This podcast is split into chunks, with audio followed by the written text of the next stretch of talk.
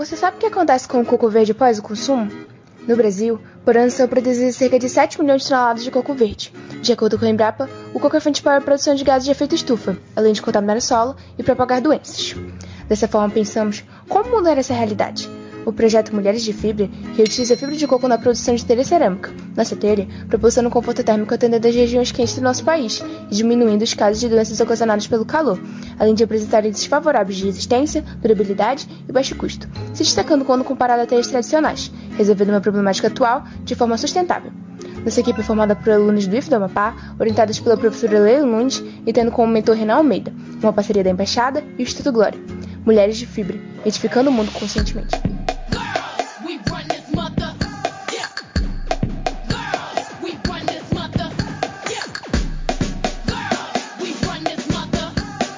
Este é o Na Beira do Rio, uma série de podcasts que celebra seres, saberes, vivências, diálogos e conexões na Amazônia brasileira. E como de costume, eu estou aqui ao lado da minha amiga Andreia.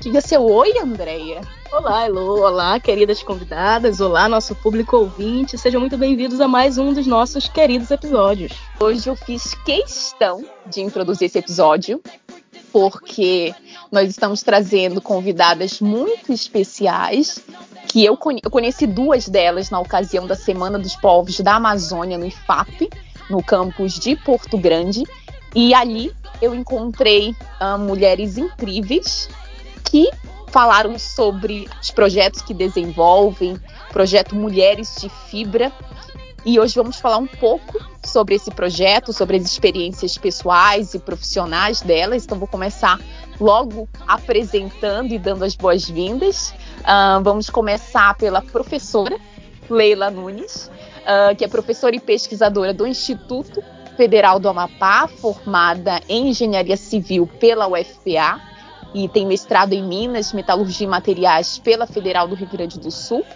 A Leila é docente nas áreas de engenharia civil, técnico em edificações, estradas e tecnologia em construção de edifícios, bem como em processos construtivos, e na verdade ela tem muitas outras atuações. O currículo dela é extenso, então eu só sintetizei aqui. Eu tive o prazer de conhecê-la na ocasião do, desse evento que eu uh, mencionei. Então é um prazer tê-la aqui, Leila. Muito obrigada por, por ter aceitado esse convite. Dá um olá assim para os nossos ouvintes, por gentileza.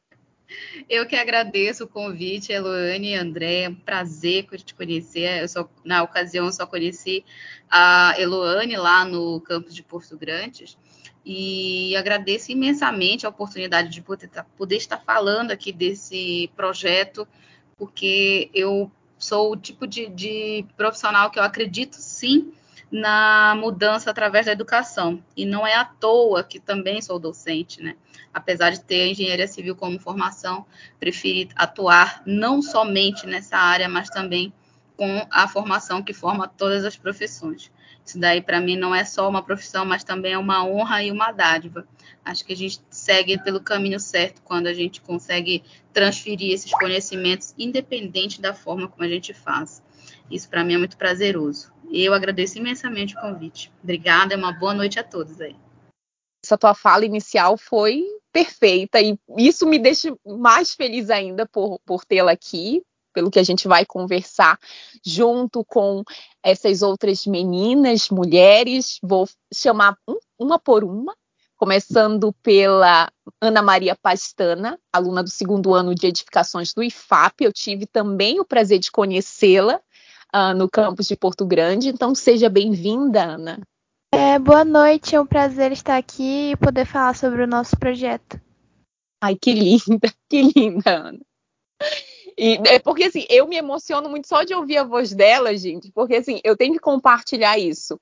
Eu fiquei de fato admirada com o que eu ouvi ali ela participou de uma mesa redonda que ela falou sobre o projeto dela, que nós vamos nos, aprofundar aqui, e de fato me emocionou bastante assim a potência é, dessa menina, né? Então assim eu me sinto muito inspirada é, por quando eu vejo meninas que veem a ciência uh, desenvolvem projetos, iniciativas é, inovadoras que partem com certeza elas vão falar um pouco mais sobre isso, mas que par parte de um desejo muito pessoal, muito particular, de fazer diferença no mundo, de olhar para a realidade em sua volta e buscar um caminho possível. E eu já comecei assim compartilhando algo que me emocionou bastante, mas eu vou continuar apresentando uma por uma. Então, a próxima é Stephanie Matos, também aluna do segundo ano de edificações do IFAP e diretora-geral do projeto Mulheres de Fibra. Seja muito bem-vinda, Stephanie. Obrigada, meninas. Boa noite. E com certeza é um prazer e uma honra imensa estar aqui hoje com vocês e partilhar um pouco né, de como foi essa experiência imensurável para gente. Vamos chamar também a Rafaela Melo, também aluna do segundo ano de edificações, diretora de produtos do projeto. Muito bem-vinda, Rafaela. Olá, muito obrigada pelo convite. Eu sou a CPO da equipe Mulheres de Fibra e é um prazer estar aqui e falar um pouco mais sobre o nosso projeto, a nossa pesquisa para o público. Que linda! Vamos falar, vamos falar bastante sobre ele mesmo. E por fim, a Luana Monteiro, também aluna do segundo ano de edificações e diretora de operações do projeto Mulheres de Fibra. Seja bem-vinda, Luana. Olá, boa noite a todos. É, agradecer o convite. Eu estou muito feliz de estar aqui hoje para falar do nosso projeto, falar das Mulheres de Fibra, falar de educação, de ciência e já agradecendo por essa oportunidade. Certo. Tá ótimo. E assim, as nossas convidadas, assim, apresentadas, então, a gente sempre busca é, introduzir o nosso tema, né? O que, o que nos fez escolher um tema específico para discussão. E quando nós pensamos Uh, no nosso episódio de hoje com essas convidadas, nós começamos, na verdade, por discutir uma temática que seria abordada, que é uma temática bastante ampla, que foi uh, que começamos a refletir em episódios anteriores, que a temática em questão gira em torno da economia criativa, da Amazônia, em todas as nuances dessas discussões. E só para relembrar, quando a gente abordou uh, na nossa conversa anterior sobre economia criativa, uh, nós, uh, nós explicamos que se trata de um movimento de reconhecimento da relevância da cultura e da tecnologia no contexto econômico de um lugar então, ela é associada ao desenvolvimento de produtos e serviços a partir de conhecimentos artísticos, culturais e tecnológicos, e sempre buscando alternativas inovadoras, uh, sustentáveis para um determinado território, para uma determinada realidade social. E nessa discussão, André e eu fizemos muitos apontamentos, na verdade, alguns bem aprofundados e outros mencionados nas nossas reflexões. Então, nós começamos por explicar sobre a economia criativa, iniciativas em algumas partes do mundo, por meio de diretrizes e programas no âmbito da Unesco, como a Rede Cidades Criativas. Falamos um pouco sobre o planejamento do turismo, o desenvolvimento urbano, o investimento em, em, sistemas de gestão cultural. Falamos, por exemplo, sobre projetos nas cidades de Bogotá, Curitiba, foram diversos, diversos exemplos, exato. E falamos sobre cooperação internacional para se pensar a cultura, a criatividade, a tecnologia como essenciais no futuro do desenvolvimento sustentável. E ao final da nossa conversa, a Andrea reitera o papel da ciência e as questões de conscientização de agentes sociais tão enfatizadas nas nossas discussões. E hoje nós vamos aprofundar um pouco mais esse foco, algumas dessas especificidades de projetos e iniciativas que surgem aqui na Amazônia, em especial no Amapá, na nossa realidade, uh, iniciativas que podemos nos inspirar e, sobretudo, apoiar e valorizar pela importância e alcance na vida de todos nós, né? Sem que às vezes a gente nem percebe o quanto isso é importante, gera um impacto na nossa vida. E é por isso que agora vamos começar a ouvir um pouco das meninas sobre o projeto Mulheres de Fibra, que recentemente foi destaque em uma premiação do programa Power for Girls, uma edição de 2022, que busca incentivar o empreendedorismo feminino. É um programa apoiado pela Embaixada dos Estados Unidos, pelo Instituto Glória, uma organização não governamental. Então vamos começar por partes.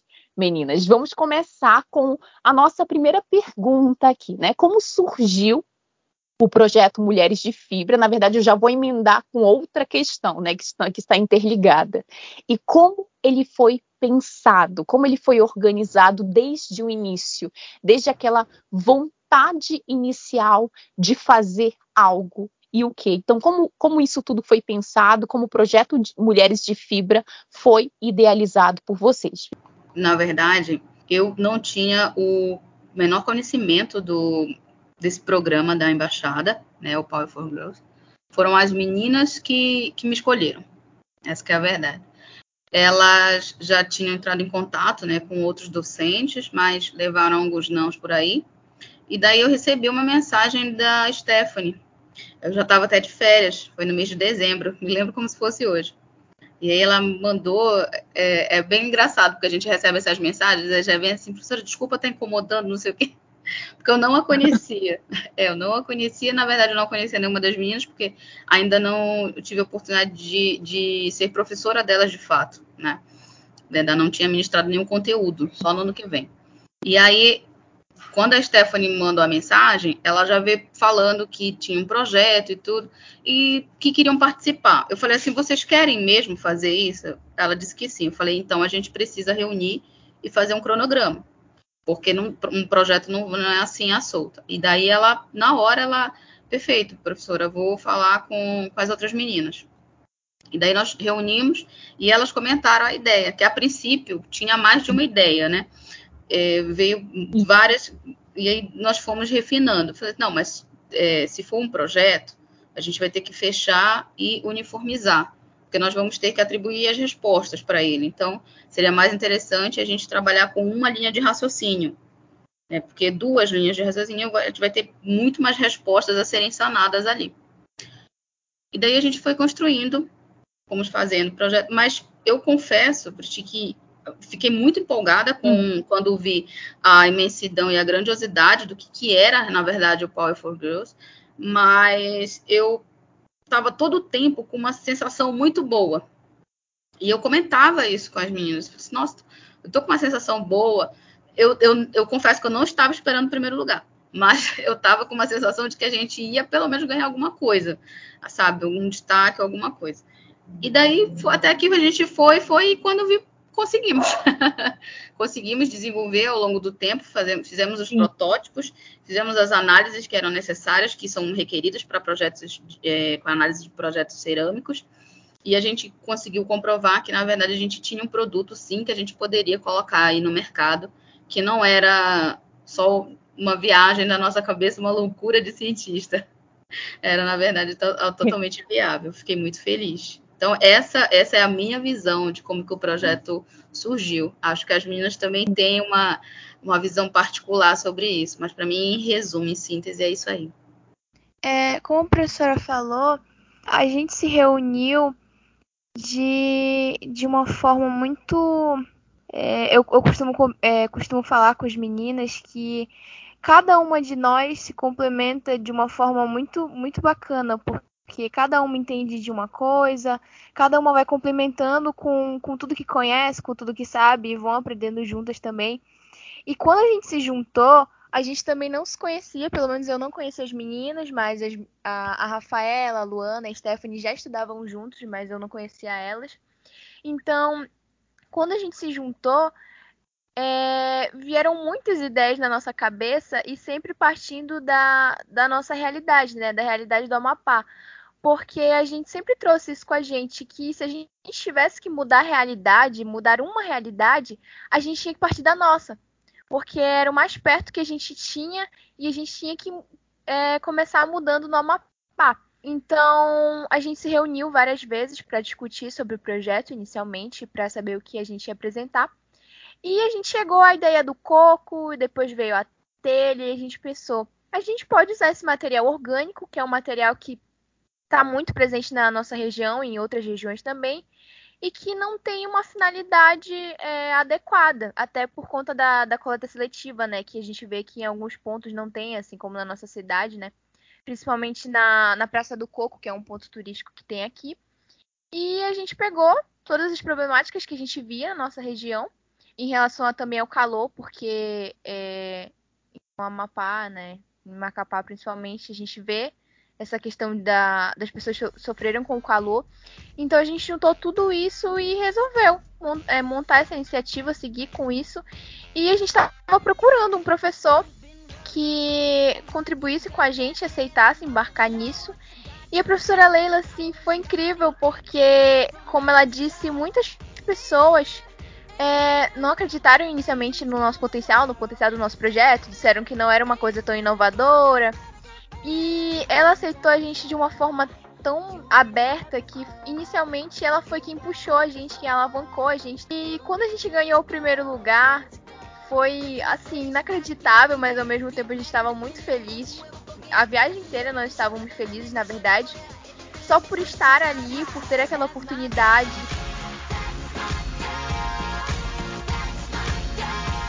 Não, assim, que lindo, né? Toda, toda essa descrição de como surgiu o projeto e que bom que a professora Leila aceitou, né? Professores assim que enxergam é, esse potencial em alunos, principalmente quando vem dessa iniciativa, né? Essa iniciativa por parte deles.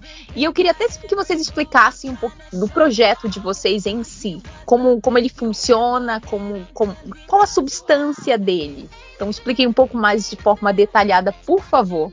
Que agora eu fiquei super curiosa. Vou só iniciar, mas eu vou deixar para a Rafa e para a Lu complementarem. Mas é, o projeto lá do Power for Girls ele tinha uma temática que falava de sustentabilidade. Então a gente sabia que não tinha que escolher um tema que estivesse aliado a isso. Então, como eu já trabalhava com gerenciamento de resíduos, com reaproveitamento de materiais, tanto em cerâmicos quanto na parte de concreto, então foi um é, e aliada à temática que elas escolheram, né, de fazer um reaproveitamento de uma fibra dentro do material, é, nós fomos conversando e a gente verificou a viabilidade de inserir no cerâmico. E aí, vendo que foi possível, a gente começou a, a iniciar os testes. Agora vou deixar a Rafa e a Lu explicarem um pouquinho para poder elas também colocarem a ótica em cima disso. É, basicamente, a nossa pesquisa é a adição da fibra de coco, que é um material descartado irregularmente, a adição dessa fibra na telha cerâmica. Basicamente, a gente resseca o coco descartado é, retirada a fibra, diminuída ela, para fazer uma mistura junto com a argila, para enfim se tornar uma telha. Que no caso, a telha cerâmica, ela é um material que ele já tem uma é, questão térmica muito boa em relação, por exemplo, em ambientes quentes, em locais quentes, já é recomendado usar a telha cerâmica. Só que a nossa telha, que é ela tem o um nome Telha Fiber, a telha fiber ela tem uma propriedade térmica ainda maior do que a telha cerâmica comum. A gente realizou os testes e viu que, em comparação com um protótipo de uma telha tradicional, ela tinha uma redução de calor, por exemplo, indo de é, 37 graus, enquanto a nossa tinha 36. Essa é uma redução pequena, só que para é, os testes já é um valor significativo para mostrar que sim, a nossa telha tem essa capacidade de diminuir a temperatura nas residências. Nós realizamos alguns protótipos com adições de fibra, porcentagens de adições de fibras diferentes, para testar de qual delas realmente ia trazer as questões técnicas que a gente queria. Então, a gente fez de 3, 5, 7% e um de referência para, claro, mostrar que, em comparação com uma telha tradicional somente de argila, a nossa telha é considerada melhor. Aí, no final, a gente descobriu que é, a de 3% de adição de fibra na telha cerâmica era com os melhores resultados, por causa que, além dela ter essa redução da temperatura, é, também ela tem uma menor carga, porque para ter uma noção técnica em relação às residências, edifícios, é, o telhado tem uma carga que vai ser é, levada para a estrutura. Se esse telhado tem uma telha com uma carga menor, com um peso menor, ele vai exigir menos da estrutura das residências, ou seja, é uma economia para o comprador. E só uma dúvida: nesse desenvolvimento de protótipos que vocês mencionam aí na descrição, testes, vocês realizavam onde? Era dentro da, da instituição? Como, como era o, o suporte dada pela instituição para vocês realizarem esses testes? A gente tem os laboratórios lá dentro né, da, da instituição, tem é, alguns materiais que, que a gente pode utilizar para fazer esse tipo de análise. É, então, tudo que estava ali dentro, que a gente poderia utilizar, que estava dentro, que a gente precisava fazer né, os questionamentos dentro dos padrões normativos, né? Então, tudo Sim. que a gente pôde utilizar, nós fizemos ali pela instituição. A, a parte de, de, análise em materiais cerâmicos, ela é, não é uma coisa assim tão complexa, né, a, essas uhum. análises iniciais. Então, a gente faz, faz corpos de prova para você ter noção mais ou menos do tamanho. São os tamanhos mais ou menos de. A gente tem de 5 por 10 centímetros, mais ou menos, do tamanho dos protótipos, tá? Se serem protótipos pequenos, fica fácil a gente fazer a manipulação desse, desse material e também nessas análises. Algumas outras análises né, específicas também requeridas pela, pelos padrões normativos para materiais cerâmicos, a gente vai fazer também agora, porque esse projeto ele não é, encerrou, mas as análises principais, que eram as análises que a gente estava precisando para poder levar realmente lá para o pro projeto que era para o Power for Girls e comprovar sim que o material funcionava, a gente já fez logo de cara, né, nessa, nessa correria aí do, desses meses que passaram aí que a gente precisava entregar os resultados do projeto. Então, os resultados preliminares, né, para dar continuidade, correto? Sim, a gente fez, começou, começamos a fazer essas análises, foram testes de, de teor de umidade, testes de, de massa específica, né, para verificar a relação da, da, porosidade de dentro desses elementos com o seu próprio, é, o seu próprio peso porque a gente quando a gente conseguiu comprovar, isso não era um resultado assim que a priori a gente estava esperando. Ah, o primeiro resultado era realmente a gente conseguir baixar o, o uh, diminuir a temperatura dentro da, da residência.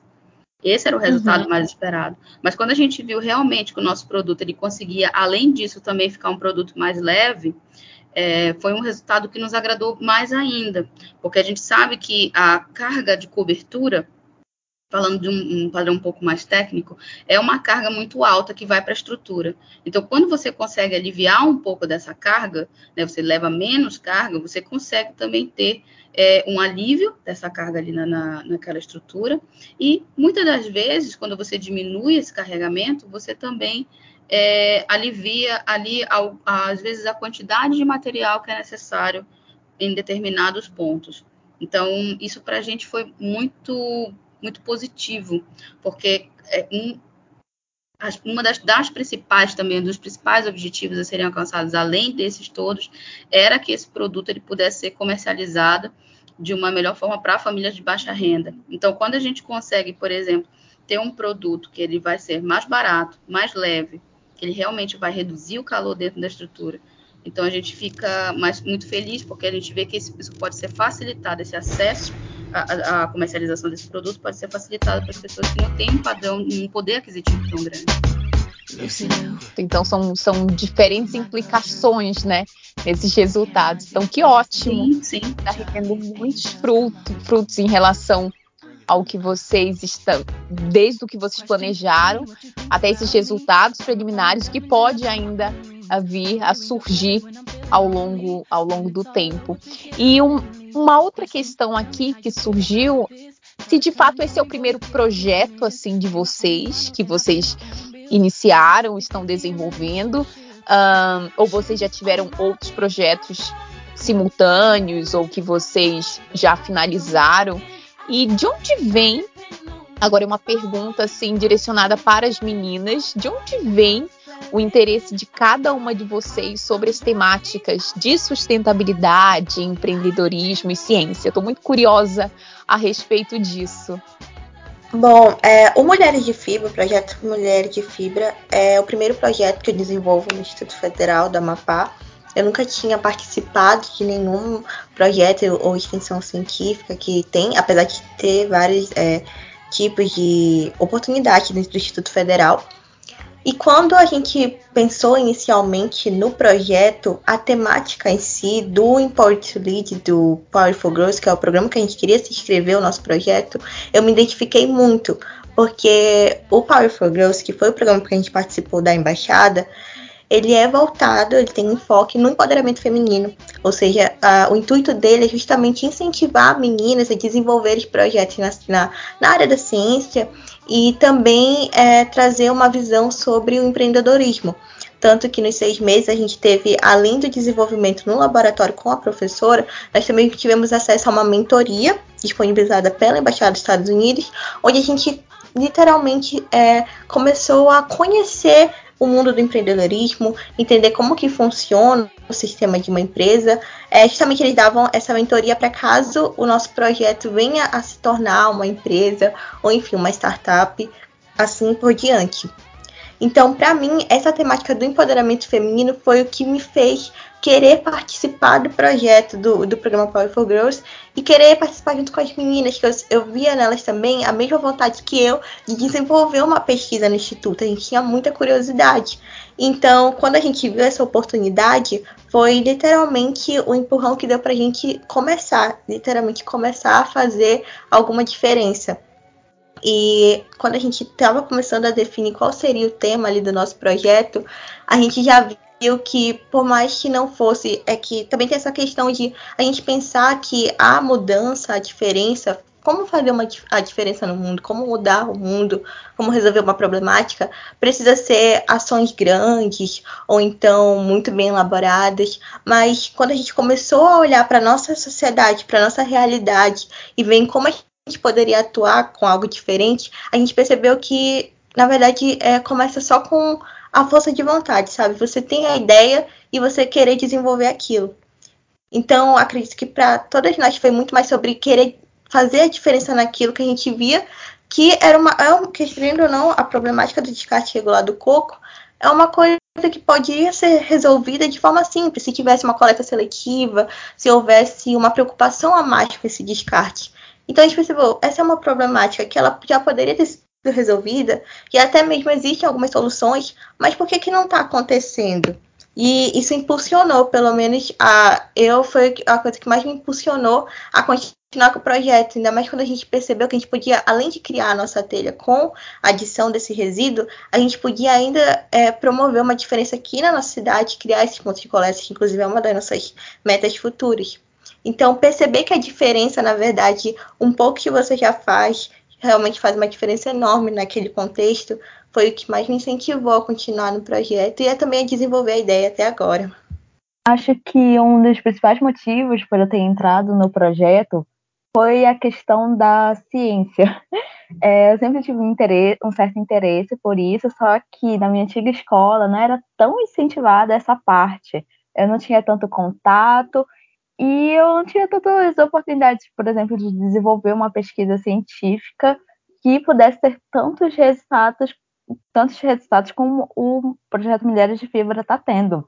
Aí, quando eu entrei no IFAP, eu, nossa, tem, tipo, tudo que eu precisaria para conseguir fazer uma pesquisa, tem lá é, que no caso tem os laboratórios e tem incentivo dos professores, principalmente da professora Leila, né? Obviamente ela aceitou o nosso projeto e quis nos orientar. E também um dos fatores que fez com que a gente entrasse foi um convite de outro professor também incentivando as meninas a se inscrever. Então nós percebemos que os professores e lá, mas também professores em todo o contexto, né, brasileiro, querem que os seus alunos tenham um futuro melhor. E no caso, esse futuro foi aberto através da ciência. Por causa que quando a gente entrou no projeto, além do empreendedorismo, a gente tinha que trazer um produto novo, um produto inovador.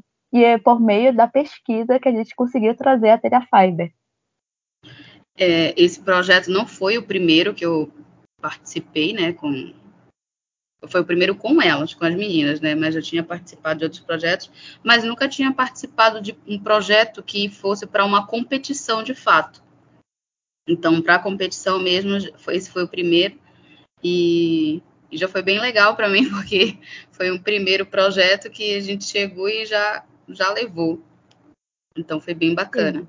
Agora, a parte assim prazerosa para mim na questão da da, de, de, tudo, de todo e qualquer projeto que desenvolve é de fato a ciência, é a curiosidade, é, é o aprender, a oportunidade de aprender sempre, independente de, de do, do, que a, do, que a, gente vai estar tá fazendo, é, mas se o objetivo for melhorar aquele material, para que aquele material possa de fato contribuir com uma melhora para a sociedade, então isso daí já me move muito. Então a ciência, a pesquisa, ela já me motiva muito. Que esse sentimento de que eu deveria mudar o mundo, ou pelo menos a minha realidade, ele já vinha comigo há muito tempo. E eu não sabia exatamente o que fazer com esse sentimento, com essa vontade. E quando esse professor ele chegou pra gente, apresentou e falou: "Olha, meninas, vocês podem se inscrever". E eu fiquei assim, nossa, talvez essa seja a minha oportunidade de poder contribuir com a minha comunidade de uma forma positiva. Então, inicialmente era esse o meu objetivo quando eu me inscrevi. E depois o meu objetivo foi, depois que a gente já tinha conseguido montar o projeto, uma coisa mais fixa, foi as meninas em si. Porque quando eu fui me conectando com cada uma delas, depois com a professora, eu percebi que cada uma tinha seu potencial e eu não queria que aquilo ficasse guardado, eu queria que aquilo fosse mostrado para outras pessoas, a potência que, que as mulheres que as mulheres têm também. E foi isso que me incentivou a continuar com tudo isso e chegar até lá e levar a nossa ideia e apresentar. Inclusive, isso é até uma coisa que o próprio Paulo ele incentiva na gente, ele incentivou durante todas as palestras que eles deram pra gente. Então, isso só reforçou uma visão que eu tinha, um sentimento que eu tinha, e foi isso que me fez continuar. Elas também, e essa minha vontade que eu sempre tive.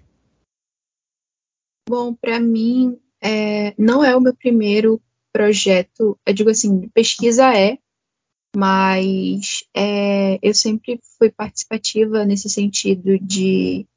Sempre o pessoal diz que eu a. bagunçavam, né? Brincavam comigo dizendo que eu era a profissões. Eu sempre estava metida em alguma coisa. e coisas totalmente diferentes uma das outras. Mas eu acho que o Power, ele sempre vai ter.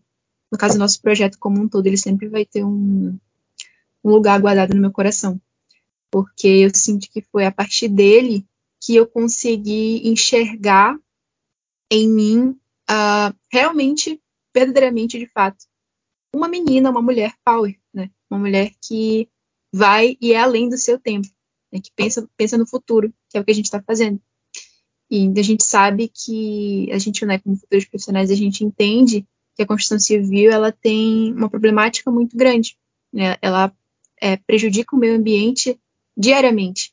Então a gente pensou o que a gente pode fazer para modificar essa realidade, né? para modificar não somente essa perspectiva de futuro, mas o agora também. Então eu acho que o Paulo ele, ele também nos incentivou nesse nesse quesito de empreendedorismo, né, de como que as mulheres elas podem se reunir, montar uma empresa, nesse conceito também de startup, de inovação e tecnologia mas com certeza a ciência ela abre muitas portas também, né? como abriu para gente. E com certeza tudo se inicia nessa curiosidade?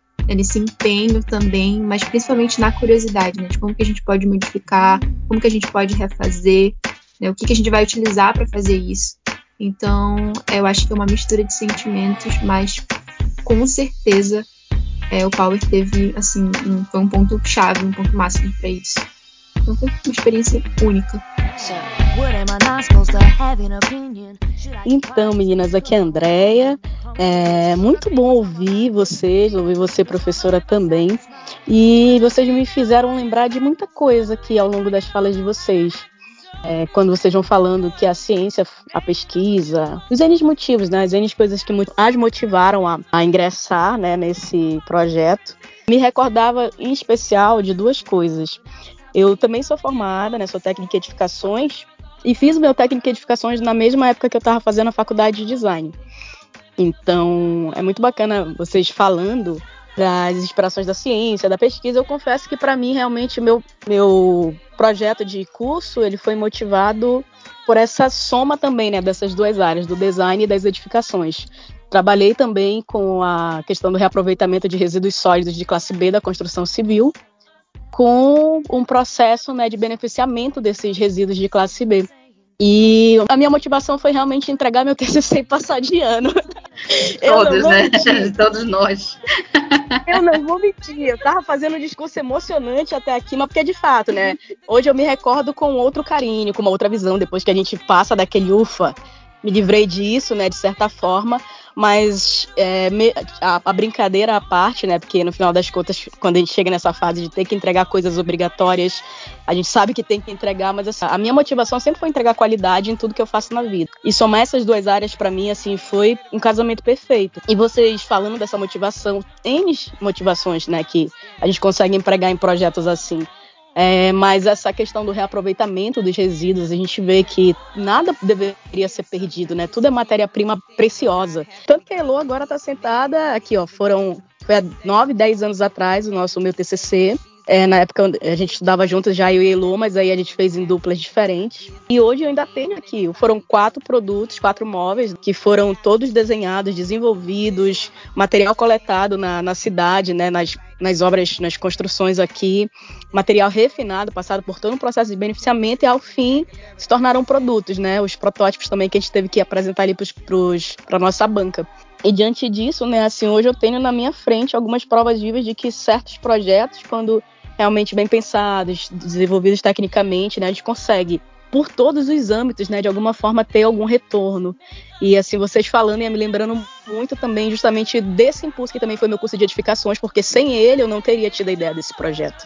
Né, talvez eu tivesse desembocado por um design em algum outro sentido, mas o curso de edificações me trouxe uma base muito forte, muito grande para aliar uma coisa à outra, né? Dado tudo isso, a gente também aqui no nosso programa anterior foi falando que nós, nós traríamos algumas convidadas que nos fariam compreender um pouco melhor sobre o tema da economia criativa de uma forma prática, de uma forma aplicada, né, de uma forma que pudesse mostrar e demonstrar, como alguma de vocês falou também, né, que ah, eu não quero partir de uma coisa que não seja a nossa realidade, né? Acho muito bonito alguém que citou, duas de vocês citaram alguma hora nas falas de vocês, né? Acho que a partir da nossa realidade, que a partir daquilo que talvez não seja assim o mais alto grau de tecnologia, de desenvolvimento, que não deixa de ser, né? Porque, como diz, diria Aston, a simplicidade é a maior das sofisticações. A gente chegar em um produto efetivo, um produto eficaz, que alia, né, materiais assim que aparentemente a gente poderia dizer não, não, não tem mais uso, não tem mais serventia. Então, é uma série de coisas realmente que esse projeto de vocês traz e que eu queria, além disso, né, como a gente já vem falando em tantos episódios nossos aqui, mostrar, demonstrar, né, o que, que, que é possível que a nossa sociedade, o nosso povo, povo Amapá, povo Amazônia, eles consigam compreender que a nossa ciência, ela traz para a gente, né, que os, as, as N realidades de sustentabilidade também podem estar presentes. Então, eu pergunto para vocês, no meio disso tudo, né, um projeto que visa sustentabilidade, que visa melhoras e acessibilidade, né, também a, a, pessoas de baixa renda, como a professora bem ia falando, N focos, né, N enfoques. Mas, no meio disso tudo, quais foram os principais desafios, aquilo que vocês identificaram assim que, que mais talvez hoje pese no desenvolvimento do projeto de vocês para que ele também venha a se pôr, né, como uma realidade na nossa sociedade hoje? Olha, um dos principais desafios que a gente tem, é, de fato, é porque quando a gente consegue desenvolver a pesquisa e realmente descobrir que de fato ela, ela funciona, aplicá-la né, na, no seu contexto social, econômico ou até regional mesmo, é, a maior dificuldade que a gente tem depois é realmente no âmbito econômico, de conseguir parceiros que, que consigam acompanhar essa ideia e nos ajudar com investimentos. Isso são grandes, são, é uma grande dificuldade, porque as pessoas elas, elas têm o um olhar para a pesquisa, elas não, elas não sabem, mas ela, elas tudo que, que faz, se a roupa que você está vestindo, se é, do local que você, da comida que você está comendo até o local onde você está morando, tudo teve uma análise. Para isso a gente tem aí é, o exemplo prático do Inmetro, né? Então tudo passa por uma análise. Então tudo é pesquisa, tudo tem a, a, a ciência envolvida. Então, quando a gente consegue comprovar que aquele produto que a gente analisou, ele de fato ele funciona e dá para ser implementado, né, a gente só não, não, consegue, muitas das vezes, é realmente um, uma empresa parceira que consiga é, é, ter esse olhar para que a gente possa fazer essa implementação desse produto no mercado. Né? Porque a gente tem muita pesquisa que é, que é, desenvolvida, mas são coisas assim um pouco mais complexas. E eu gosto de, de fazer essa pesquisa voltada para algo que vai solucionar, né, para aquele dia a dia, do que aquela pesquisa que é uma coisa um pouco mais complexa, que, por exemplo, que só uma análise. Eu costumo dizer que eu não gosto de pesquisar, de fazer análise pela análise, porque a gente pode, por exemplo, colocar no, no, no âmbito científico uma análise de algo que eu estava fazendo, mas que ele realmente não vai atender à sociedade. Né? Então, eu preciso fazer uma análise em que ele, ela vai ser inserida ali naquele contexto. Então, é, essa para mim é a principal dificuldade. É, depois de feitas as análises, é encontrar alguém que de fato é, eu, eu, gosto de falar um pouco isso, que seja tão louco quanto nós que estamos pesquisando e que queira investir na nossa ideia. Mas depois de comprovado, claro que ela realmente funciona como a ideia da, da, da nossa telha funciona. Então eu sinto Sim. essa dificuldade. Exato. E isso me fez lembrar também, Leila, a gente já até discutiu em episódios anteriores, porque um, eu também comecei a, a desenvolver pesquisa científica há algum tempo, e hoje eu já faço meu doutorado aqui no Núcleo de Altos Estudos Amazônicos. E é exatamente esse o ponto de discussão. O quanto uh, tem pesquisadores incríveis, assim, e a gente consegue desenvolver pesquisas inovadoras que trazem criatividade, que trazem o componente da sustentabilidade nas suas bases, mas a questão é justamente essa, né? Encontrar esses outros parceiros, essas outras, essas outras iniciativas que uh, valorizem também, que apliquem aquilo que a gente desenvolve dentro dos centros de pesquisa. E a gente fala isso não apenas é, no setor privado, mas do próprio poder público. O quanto a ciência, aqui eu sempre exalto a ciência produzida na Amazônia, porque a gente tem exemplo de centros de pesquisa e professores incríveis Inclusive tu, Leila, assim, pelo que a gente conversou, assim, tu, pela nossa conversa, desde o dia que eu, que eu te conheci, que eu conheci a Ana, e hoje eu conheço as meninas, me emociona muito a fala de todas elas, sabe? Porque eu comecei assim também, dentro da ciência. E, e isso me emociona muito porque a gente se esforça muito, é um esforço diário, um investimento num projeto como esse.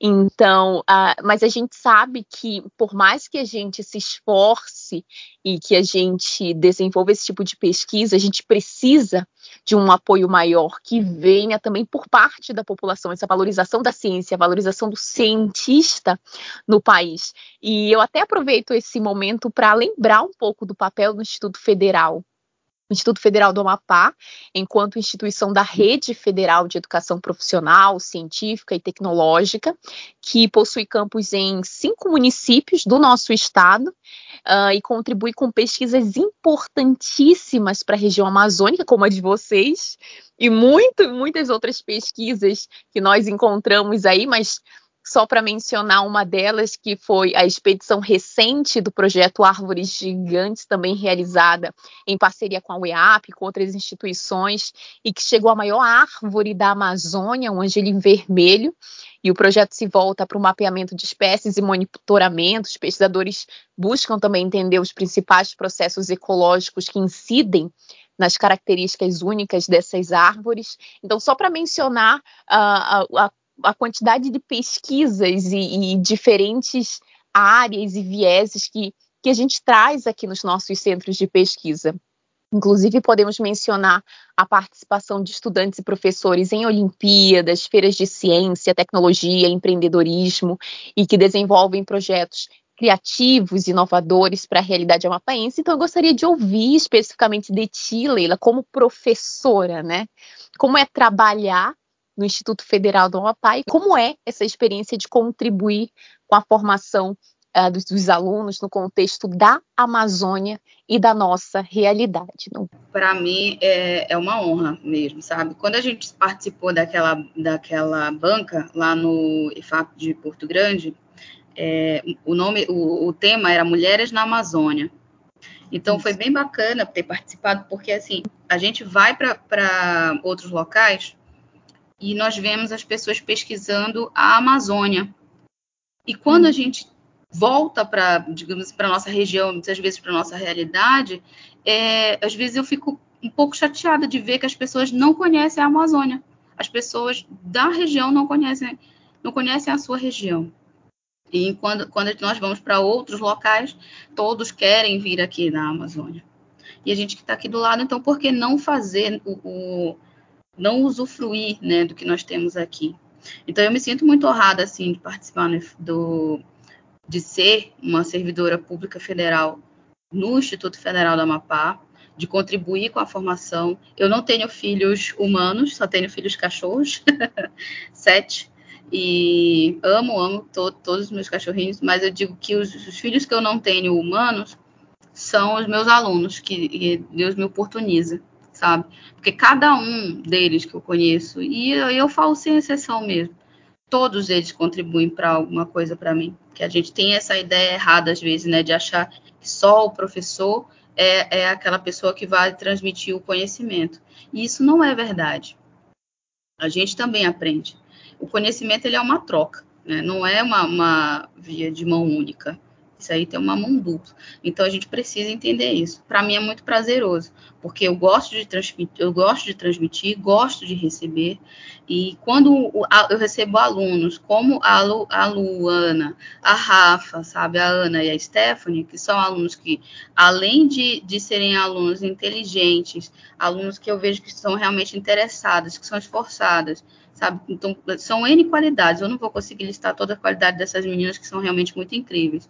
Mas quando elas, elas aparecem alunos nesse porte, sabe, para mim, então isso faz é, a gente querer continuar cada vez mais e meio que dar uma resposta de dizer assim, pô, tô no caminho certo não, não sabia. É por isso que eu digo muito que é meio como uma criação de filhos, porque eu acho que tem uma hora que a mãe, ela meio que se pergunta, né? Será que eu estou criando certo? Será que, que, que vai ser uma boa pessoa? Será que vai ser um, um bom ser humano? Então, para mim, enquanto os meus alunos, é, essa é a resposta que chega para mim, sabe? Ver amadurecer é, é, essas alunas, essas meninas amadurecerem na pesquisa, de tempos em tempos, com análise de resultados, com entrega de, de relatórios, com, com pitch que elas fizeram, porque esse em específico era voltado mais para a parte empreendedora, né? A maturidade, a, é, a, eu brinco que é a Stephanie que defendeu a nossa seleção lá na frente, né? No dia da, da premiação, sabe? E, e, eu, se tu pudesses ver a desenvoltura com que ela apresentou aquilo, eu não apresentaria com toda a desenvoltura, com toda maturidade, sabe? Com toda a capacidade que ela apresentou ali na frente. Então, é, e todas elas fariam isso, sabe? Qualquer uma delas faria isso, eu não tenho dúvida nenhuma. Então, ver isso daí da, das minhas alunas, sabe? A, a que ponto elas chegaram e saber eu não tenho, eu não tenho dúvida nenhuma que elas podem alcançar e almejar muito mais para mim, é realmente muito motivador e o que me faz continuar. Muito bom, professora, muito bom lhe ouvir. E eu aproveito e estendo meus parabéns também, uma vez que como você disse, desde o início. Nem as conhecia, alguns outros professores também, né? Óbvio, a gente entende a carga né, docente que a gente tem geralmente, todos os processos que a gente está envolvido, mas por isso mesmo eu lhe estendo mais ainda os parabéns por, de alguma forma, né? Ter olhado para esse projeto delas e ter com carinho tratado até aqui nessa fala, nessa conversa, a gente sente o carinho que você tem por todo esse caminho trilhado e que vai continuar. Então, eu estendo de fato, né? Eu, eu sempre, nos nossos episódios, eu sempre trago algum questionamento desse da área da docência, é, da formação de base, porque para mim também sempre vai passar tudo na nossa sociedade por essas questões educacionais, né? E não só a educação, óbvio, de dentro da escola, né? A gente sabe disso. A educação, ela é um processo social. Mas essa educação que também a gente sabe que dentro da escola, eu, todo episódio eu dou uma, uma provocada aqui, né? Se algum professor nos vê, eles sempre, eles sempre vão ver que eu estou provocando para dizer, pelo amor de Deus, né? Continuem sendo inspiração, continuem sendo aqueles que motivam, porque eu e Elo, a gente sempre diz também que algo que nos faz hoje estar nesse podcast, como você bem colocou, é também a Amazônia, é também esse, essa sede de dizer: caramba, a gente está no palco do mundo, no lugar mais rico do planeta. Nossos povos deveriam estar sendo exaltados, cuidados, enfim.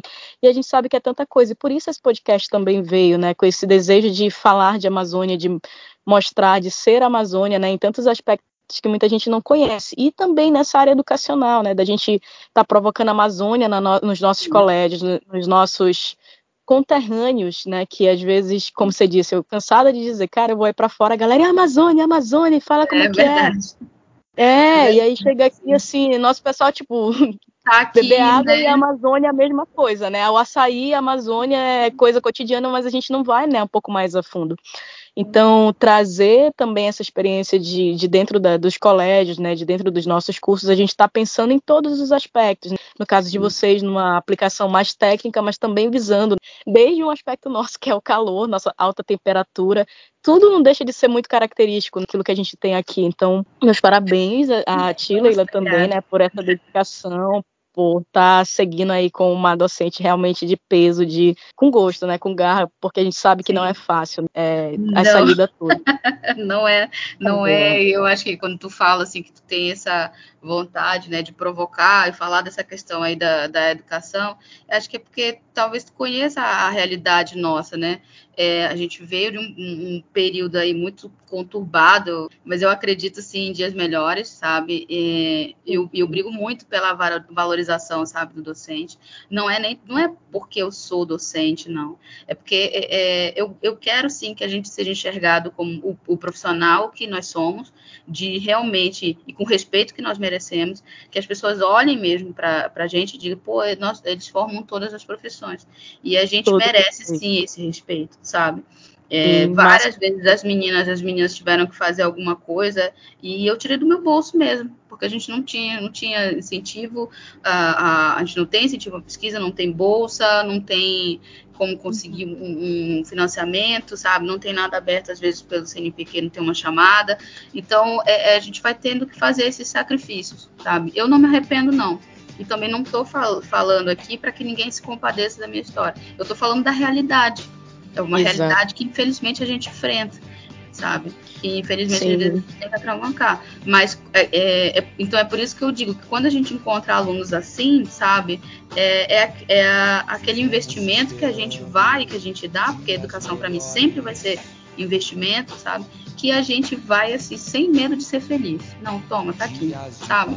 Não tem problema nenhum com relação a isso. Então eu, eu quero sim, que eu, eu acho que tu tens que fazer isso, eu, a gente tem que ser provocado sim, a gente precisa falar isso, falar que é a nossa realidade. Mas eu acredito sim em dias melhores a partir do ano que vem. Vivemos esperando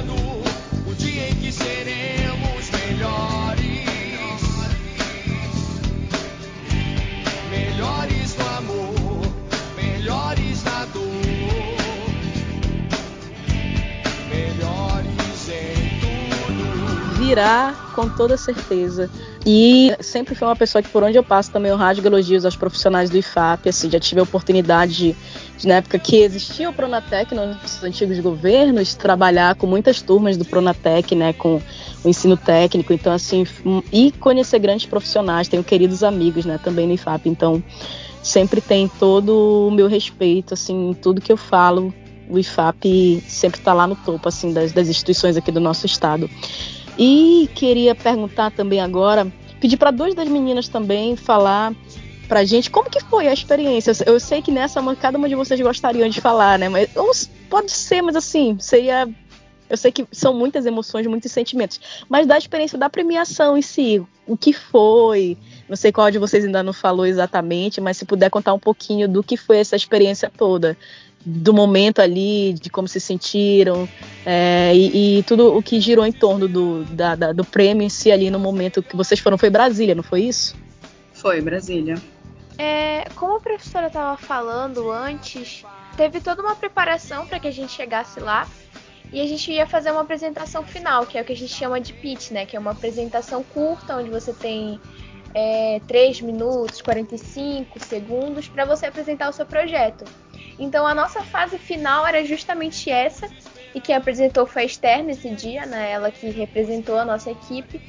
E assim, é, todas as outras equipes foram apresentando, tinham vários projetos excelentes também lá. A gente se apaixonava, cada, cada menina que falava sobre o seu projeto. E quando eles falaram o nosso nome, quando eles falaram Mulheres de Fibra, é assim, pelo menos para mim, né? Eu, eu não conseguia acreditar que a gente tinha chegado até ali, porque, cara, às vezes parece pra gente que mora aqui no norte, eu tenho esse sentimento, que é algo inalcançável. Então, quando a gente chegou ali e ganhou e conseguiu, foi muito gratificante. E o nosso prêmio foi. A gente ganhou um computador nesse dia. E eu lembro que eu até brinquei com a professora que eu falei isso. Eu falei, professora, quando eu saí da minha casa, que eu fui viajar, eu brinquei com a minha mãe. Eu falei, mãe, eu acho que a gente vai voltar com o computador de lá. Porque era algo que a gente que a gente estava querendo. E assim, foi incrível. Que realmente foi o que a gente ganhou. E, e essa brincadeira se tornou até uma piada interna entre a gente, assim. Porque a gente ficou aqui na piada interna, mas esse tipo de segredo a gente não fica, não guarda. É, não, eu se... acho que ela quer saber, viu, Ana? É. Se citou, agora vai ser piada interna do Brasil inteiro. É, foi porque, assim, na época que tava. É, que a gente tava para viajar, a minha mãe, ela tava querendo comprar um computador para mim na época. E aí, a gente fala brincando, assim, realmente é uma brincadeira é, para ser piada na hora. E aí eu virei para ela e falei assim, mãe, não precisa, calma. Quando a gente voltar de lá, eu vou voltar trazendo o computador. E foi assim uma brincadeira, sabe? E, e realmente a gente ganhou. E quando eu ganhei, eu falei assim, meu Deus, olha com o que eu brinquei, olha o que eu consegui, tipo. Foi uma sensação assim muito incrível para mim na hora. E aí ficou essa piada interna. Ah, tá, entendi. Ana, por favor, brinca para mim sobre a piada interna dos números da Mega.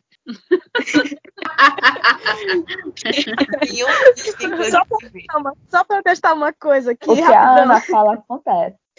Então, um parabéns, viu? A Lu, a, Lu, a Lu, também tem, viu, uma, uma confissão desse tipo aí, bem parecida a gente se encontrava semanalmente no laboratório e logo nas primeiras práticas que a gente começou a fazer no grupo, né, os primeiros experimentos, eu lembro que eu fiz um vídeo como se fosse um vlog e aí, nesse dia a gente tinha ficado super cansada, o dia todo a, a fibra é um material difícil de se trabalhar para triturar. E no final do dia eu falei, gente, bora gravar um, um vlog antes de sair daqui do laboratório. E no vídeo eu falo, falo, olha, a gente está aqui super cansada, mas lá na frente a gente vai ver esse vídeo, a gente vai ter ganhado. E vocês vão ver só que todo esforço vai valer a pena. E realmente nós ganhamos. E depois, é, uma semana depois, eu encontrei esse vídeo na minha galeria. E eu falei, meu Deus, para vocês verem como que acreditar realmente, quando a gente acredita nas coisas, a gente acredita desacreditando, né? A gente tinha aquela esperança, mas quando realmente se concretiza, a gente percebe o quanto é, o nosso poder de querer mudar e fazer as coisas pode alcançar lugares que a gente não imaginava. Por exemplo, quando a gente se inscreveu no Power for Growth, quando a gente teve a ideia, a gente nunca pensou que a gente chegaria neste ponto de estar aqui gravando um podcast sobre o nosso projeto. E eu acho que isso é muito gratificante, isso incentiva muito, nos incentiva muito, nos impulsiona muito. Inclusive levar o Amapá, a visibilidade para o Amapá é muito importante. Eu lembro que as pessoas lá em Brasília olhavam e falavam assim: Meu Deus, vocês vieram lá do Amapá, foi muito longe para chegar, quantos voos vocês pegaram? Tipo, as pessoas têm uma visão tão ainda, infelizmente, dá uma visão tão, é, como eu posso dizer, assim, não, não dá para é, dificilmente as pessoas conseguem idealizar que aqui também tem muita pesquisa boa, que tem muitos jovens com ideias maravilhosas que precisam de incentivo. E quando a gente voltou com a vitória, eu tenho certeza a gente trouxe esse incentivo para os alunos lá do IFAP, pelo menos, de olharem e falarem realmente dá para desenvolver pesquisa, tem programas que vão acreditar no projeto, a gente tem que se inscrever. E é literalmente a ciência levando a gente para lugares que a gente não imaginava. É, eu fui eu que apresentei o pitch lá em Brasília e assim, eu posso dizer que foi, assim, aconteceram N coisas no momento. É, eu tive, tive uma leve crise de ansiedade, fiquei muito nervosa. Assim, a, a, gente ficava muito tensa ao imaginar que tinha seis meses de projeto, tinha seis meses de trabalho lá, e que esses três pitches, eles, esses três minutos de pitch, eles teriam que resumir todo esse trabalho, né? eles teriam que dar forma ao trabalho lá na frente. Então, assim, a gente passou por muita coisa nesses seis meses, e lá na viagem também. Mas eu digo que, assim, cara, tinha tudo, tinha tudo muito bem encaminhado, sabe? Tinha tudo muito bem. É, as coisas iam se ajeitando naquele momento para que a nossa, a nossa vitória viesse. Então, no momento que eu subi ao palco, assim, eu senti uma, uma felicidade muito grande e parece que aquele nervosismo ele foi passando. E aí eu consegui apresentar muito bem, a gente foi muito elogiada, nossa equipe foi muito elogiada. Então, assim, eu acho que as coisas foram se encaminhando e foram levando a isso, né? E uma coisa também que a gente ouviu de, da diretora do Instituto Glória, né, de quem fundou, na verdade, o Instituto Glória, que foi a Cristina Castro, que a gente deveria olhar para nós mesmas né, a partir daquela vitória com humildade também, porque ela, ela, ela falou isso para a gente logo após é, a vitória, que aqui, aquela vitória, né, a nossa primeira vitória, ela era primeiro lugar, mas a gente poderia levar terceiro, a gente poderia levar segundo, a gente poderia nem ao menos chegar ao pódio, mas que todo o que vale não é o pódio em si, mas é todo o esforço por trás. Então acho que isso com certeza me marcou e marcou muitas meninas essa fala dela, né, essa, essa, assim, esse incentivo que ela deu a gente. E assim, a Cris é uma pessoa incrível. Acho que é importante a gente mencionar ela aqui, não só a Cris, mas toda a embaixada dos Estados Unidos que foi que a gente teve por trás desse evento. E assim, foi assim, essa parte do pitch em si foi com certeza um ponto muito chave pra gente. Foi assim, um momento muito especial e que né, muito felizes que deu certo. Só por essas falas que vocês já trouxeram, trouxeram pra gente hoje, uh, foi um misto de emoções, sabe? Eu já me emocionei, já me inspirei. O que cada uma de vocês fala é tudo muito bonito. E a gente poderia explorar cada uma dessas falas de diferentes formas. Só que a gente vai se encaminhando aqui para o final e até incentivando as pessoas é, que estão nos ouvindo a buscar mais sobre isso, sabe? A pesquisar mais a fundo, tudo isso que nós mencionamos, do projeto Mulheres de Fibra. Então, para fechar, assim, para encerrar esse episódio, eu gostaria de fazer mais uma pergunta, que é para cada uma de vocês. E é uma pergunta muito especial, que, assim, vocês podem responder da forma como vocês quiserem. Uh, eu queria saber onde e como cada uma de vocês se vê no futuro. Pode ser um futuro próximo, um futuro distante. Como vocês se veem no futuro, com base em em toda essa experiência pessoal e profissional que vocês já tiveram até agora e que vocês almejam para esse futuro. Inclusive, foi uma pergunta que vocês fizeram ali na página de vocês, o que as pessoas almejam, esperam do futuro. Então, eu gostaria de ouvir de cada uma de vocês. E eu não posso dizer que eu me vejo sem as meninas. eu não posso dizer que eu me vejo sem a professora, né, nossa orientadora, nossa mãe, que eu digo que eu chamo ela de mãe também, porque ela cuidou da gente muito bem nesses seis meses, nesse um ano praticamente de trabalho, que agora não vai completar um ano. Como eu me vejo no futuro, eu quero realmente é, estar trabalhando, estar, se Deus quiser, né, com a nossa, a nossa empresa fundada, nossa empresa consolidada, e estar ainda no meio científico, estar ainda inovando, né, na construção civil principalmente, e é, é isso. Acho que com certeza estar com nossa empresa consolidada é um dos nossos maiores desejos. Bom, em relação à minha visão do meu futuro, né? É, assim como a Esther disse em relação a ter uma empresa consolidada, ter mulheres de fibra, de fato, é, gerando lucro, trazendo produtos para toda a comunidade, é, eu também penso na carreira acadêmica, porque eu gostaria de levar eu atualmente estou fazendo técnica de edificações, mas de seguir na área de construção civil e ter como exemplo a professora Leila, por causa que eu gosto muito dessa área, mas eu também gostaria de trabalhar na questão de ensinar, se tornar de fato uma professora, por causa que eu tenho vários exemplos incríveis lá no IFAP, da professora Leila, da professora Natasha, sabe? São mulheres que mostram que a construção civil é uma área que também pode ser aberta para meninas que queiram trabalhar com isso futuramente. Então, no futuro, eu quero ir para continuar na área e, obviamente, fazer com que o Mulheres de Fibra se torne algo ainda maior. É, a fala da Rafa me identifico totalmente na questão de que a gente tem no IFAP grandes inspirações e que foi isso que nos impulsionou ainda mais.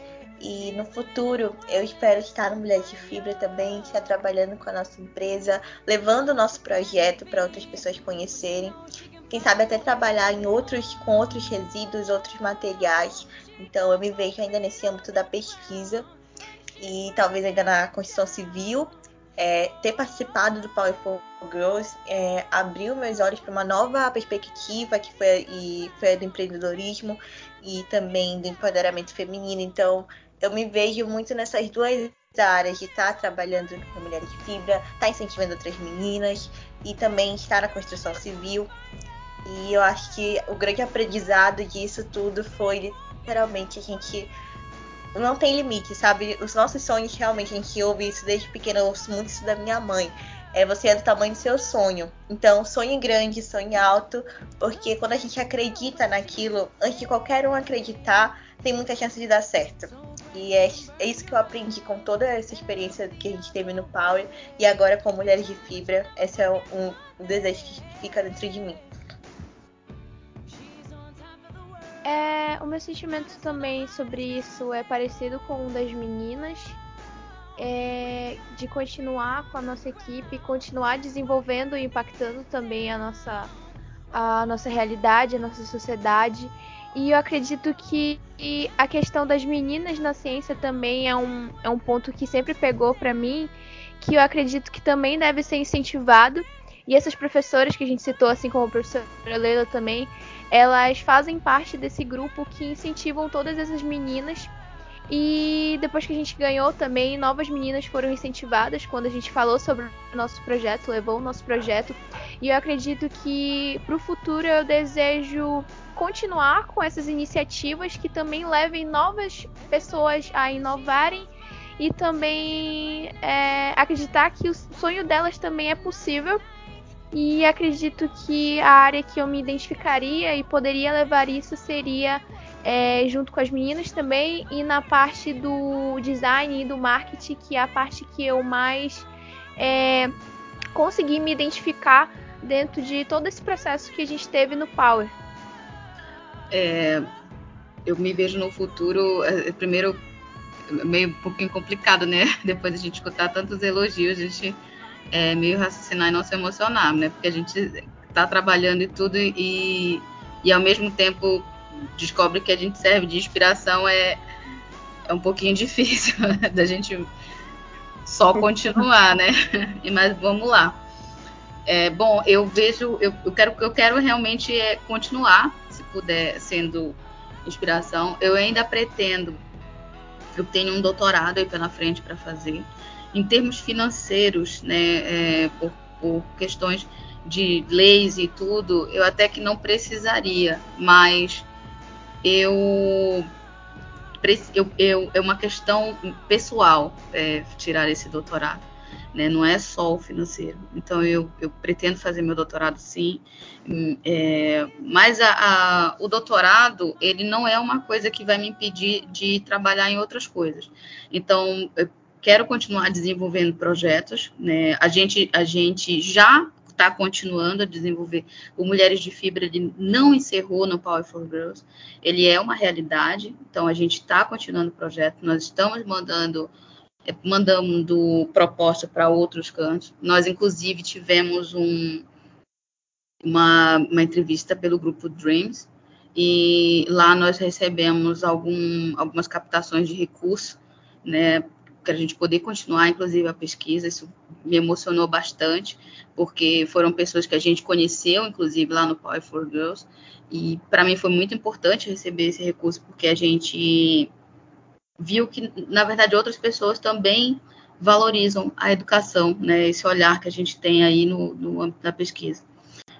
Então, eu quero continuar com isso, quero continuar com essa proposta, quero continuar dando, dando, minha aula, desenvolvendo meus projetos, pesquisando e levando ciência. E mostrando que sim, que o que é o nosso slogan, né? Que a gente pode sim edificar o mundo conscientemente.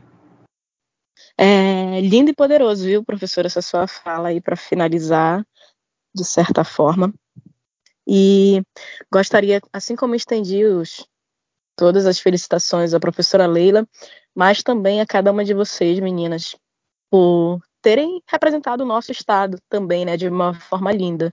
Porque além de todo o projeto, de todos os sonhos pessoais, dos esforços, de cada coisa que certeza que passou vocês passaram, vocês têm na memória hoje guardado, né? Que tem os sentimentos vividos e rememorados de vez em quando, mas a certeza, assim, de que também quanto mais a história de vocês e a continuidade disso, né, aquilo que está por vir, né, quando vocês falam dos sonhos de vocês, quanto mais isso crescer, de fato, tenho certeza que vai continuar sendo inspiração para outras pessoas, né?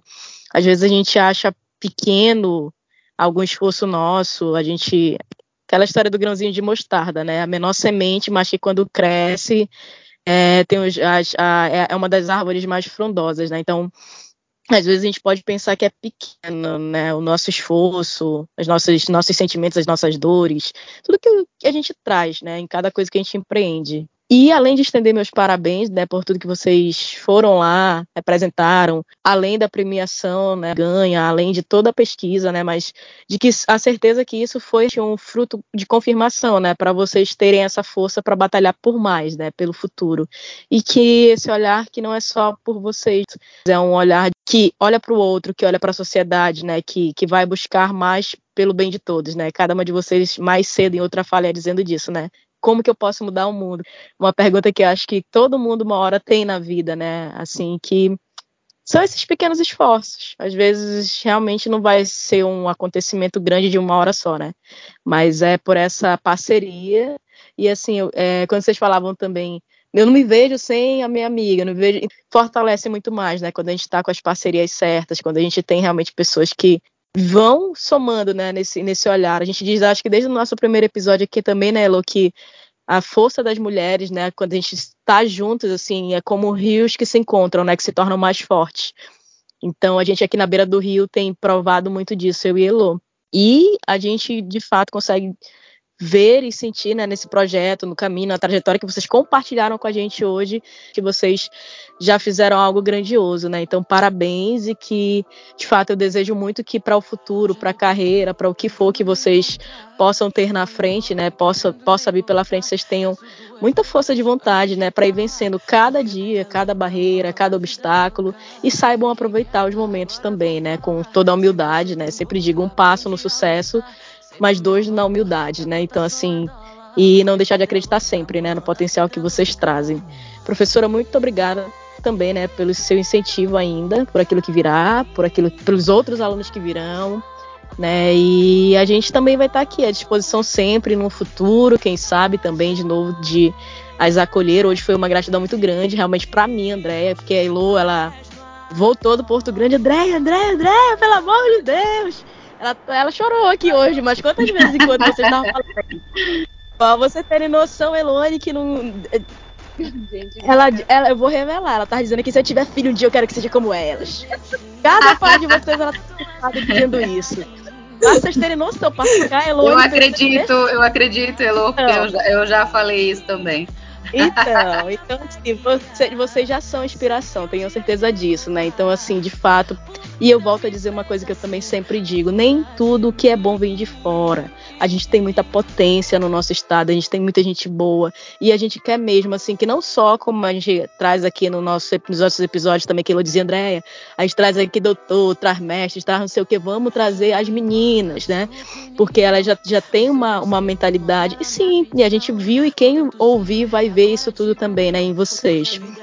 De tanta potência, de tanta fibra realmente em jovens meninas, a gente chama assim hoje, né, mas que são jovens mulheres que de fato já traz uma potência, né, de inspiração para si, para sua vida pessoal, para mudar o meio daquelas que estão mais próximas, mas que de certo assim, com cada coisinha que a gente vai construindo, a gente vai somar, né, nesse nessa força das mulheres, né, para o mundo, do, daquilo que a gente tem para dar. Então, uma gratificação muito grande para mim ouvi-las, de fato, confesso.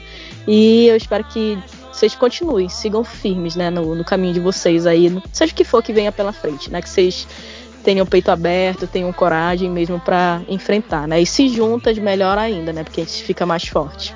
Abração e contem com a gente sempre, viu? Que precisar. Vamos estar à disposição. Exatamente. Obrigada. A Andréia já me indicou aqui a quantidade de vezes que eu me emocionei com a fala de todas vocês. E assim, você já tem uma fã, já tô, já tô logo adiantando, duas, duas fãs.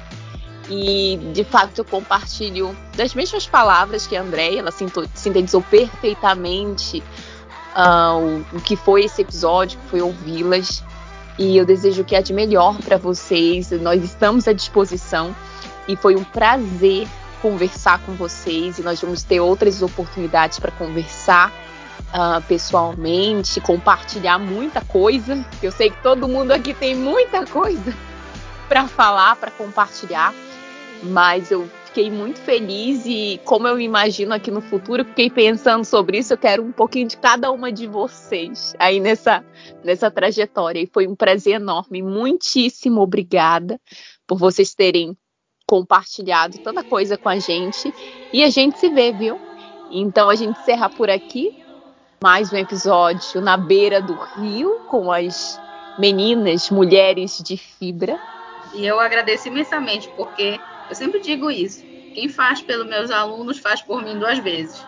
Então eu agradeço imensamente. Ai, eu vou chorar de novo. Eu já tô chorando. Obrigada, viu? Obrigada. Obrigada. obrigada. Até a próxima. Deixa minha fé brilhar. Sei que um dia chego lá. O que Deus me fez assim, dona de mim.